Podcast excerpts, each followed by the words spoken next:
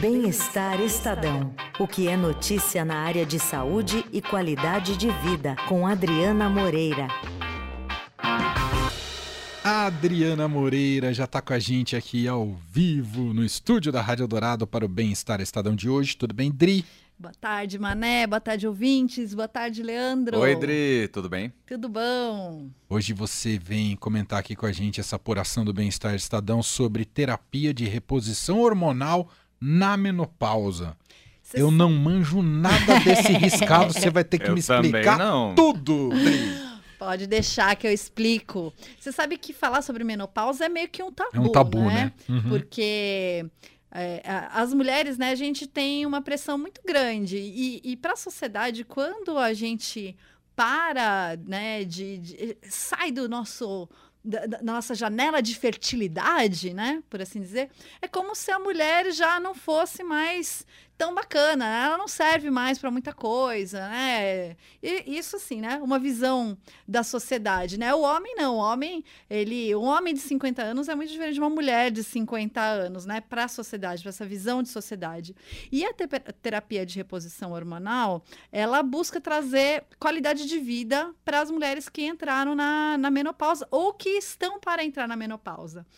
Porque é, alguns médicos, inclusive, eles indicam para começar antes de é porque a menopausa é a última menstruação, né?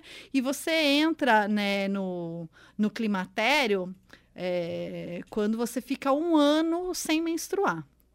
E, e, Aí você fala assim, ah, legal, né? Bom, vocês não, porque vocês são meninos, vocês não sabem o que é isso.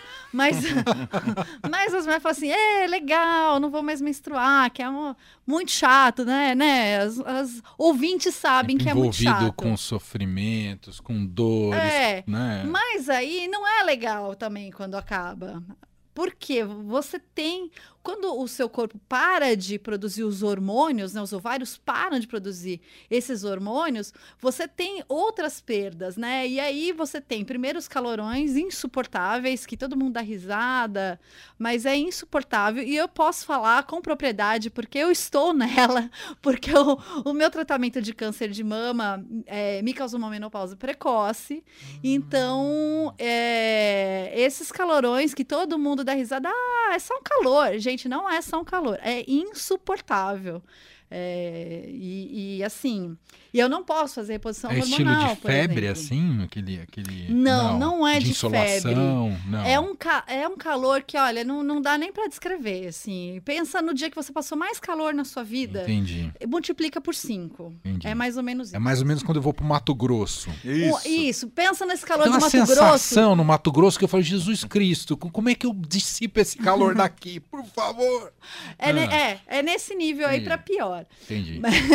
e tem outros sintomas, né? depende de, de, cada mulher, né? Tem mulher que se, que se queixa de insônia, é, tem gente que tem ansiedade, tem uma maior propensão para depressão, tem várias Entendi. questões, né? E não são todas as mulheres que podem fazer reposição hormonal. Eu, por exemplo, não posso fazer, porque eu, inclusive, a minha menopausa veio por um bloqueio hormonal necessário para o meu tratamento. Uhum. Então, quem tem histórico de câncer de mama não pode, é, teve AVC, infarte ou problemas de trombose também não podem fazer reposição hormonal. Mas para quem não tem esses problemas, e aí uma consulta médica, né, ginecologista, endocrinologista, é, vai conseguir definir tudo isso, é, tem muitos benefícios. Porque aí o médico vai fazendo essa avaliação de tempos em tempos, tem que fazer consultas regulares para entender os riscos e benefícios para cada mulher. Cada mulher vai falar como está sentindo, vai ter uma dose própria de hormônio que vai tomar, vai ter uma combinação própria. Então, não existe uma fórmula, é uhum. para cada mulher. E as mulheres, né, que a gente entrevistou para essa reportagem, a Kátia Arima, né, que foi a repórter que fez essa matéria, entrevistou entrevistou, é, elas contam um pouco desses, dessa mudança na vida delas, né? De como elas ficaram mais bem dispostas, como melhorou a questão da é, é, da disposição mesmo, o sono. Muitas delas se queixam do, de sono, de dormir mal, e com a reposição hormonal elas se sentiram. Uma, uma delas falou assim: Eu me senti com 30 anos novamente. Nossa. É, então, isso traz uma qualidade de vida para muitas mulheres. E assim, e aqui eu quero deixar muito claro que é, é, uma escolha pessoal de cada uma, né? Acho que cada mulher vê o que, que o que faz sentido para si mesma, uhum. é, mas é e uma vale investigar se é algo que possa fazer bem para você ou não. Exatamente, é preciso investigar, consultar o um médico e ver se é uma coisa que você quer fazer ou não. Tem uma amiga que não quis fazer, falou não, eu, eu prefiro me sentir do jeito que eu tô e tudo certo, né? Mas assim, com a, a perda hormonal, você também pode ter problemas de saúde. Por exemplo, é, existe uma perda óssea, né? É, que é que é importante e por isso que alguns médicos até nessa reportagem eles falam para que é possível começar a fazer a reposição antes mesmo de você ter a menopausa, para você já sentir esses benefícios, para você hum. não ter essa perda hum. óssea que é que é importante, é uma coisa que precisa ter atenção, precisa fazer exames constantes. Então tem, tem muitas possibilidades aí demais. Isso está publicado aqui no Estadão. Vi que vocês conversaram com bastante, tem, bastante gente.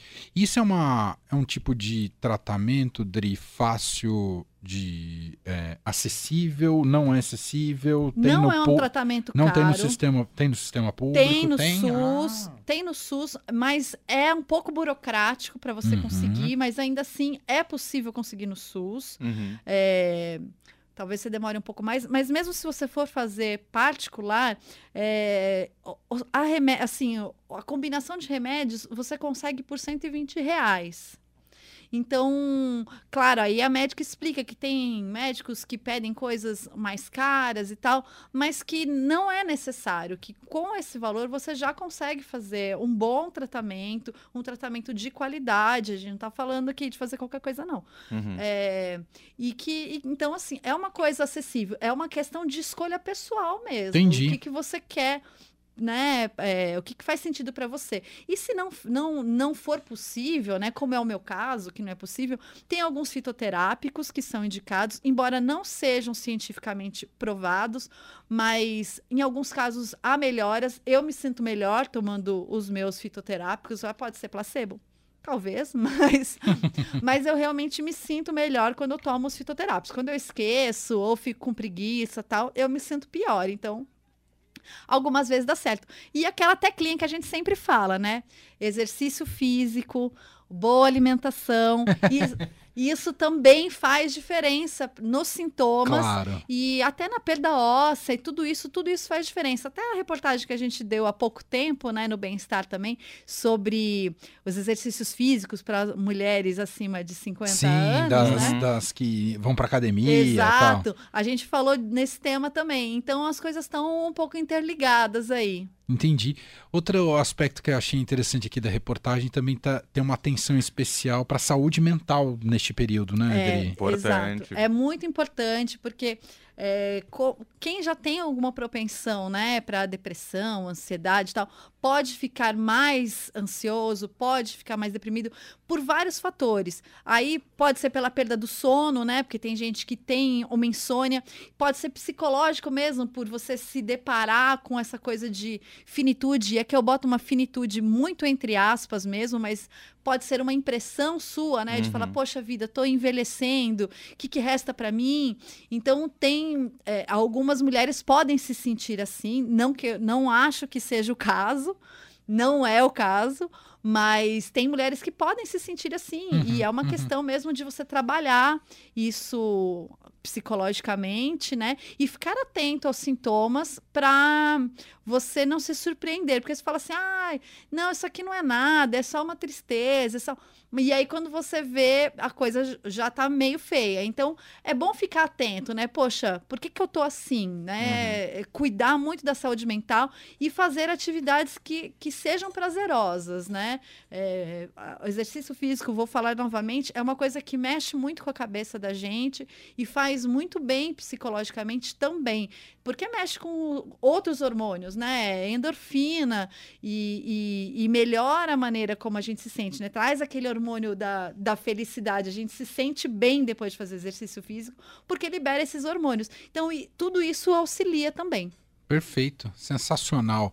Ó, para quem quiser procurar mais informações, uma reportagem extensa aqui, bastante aprofundada, com várias personagens.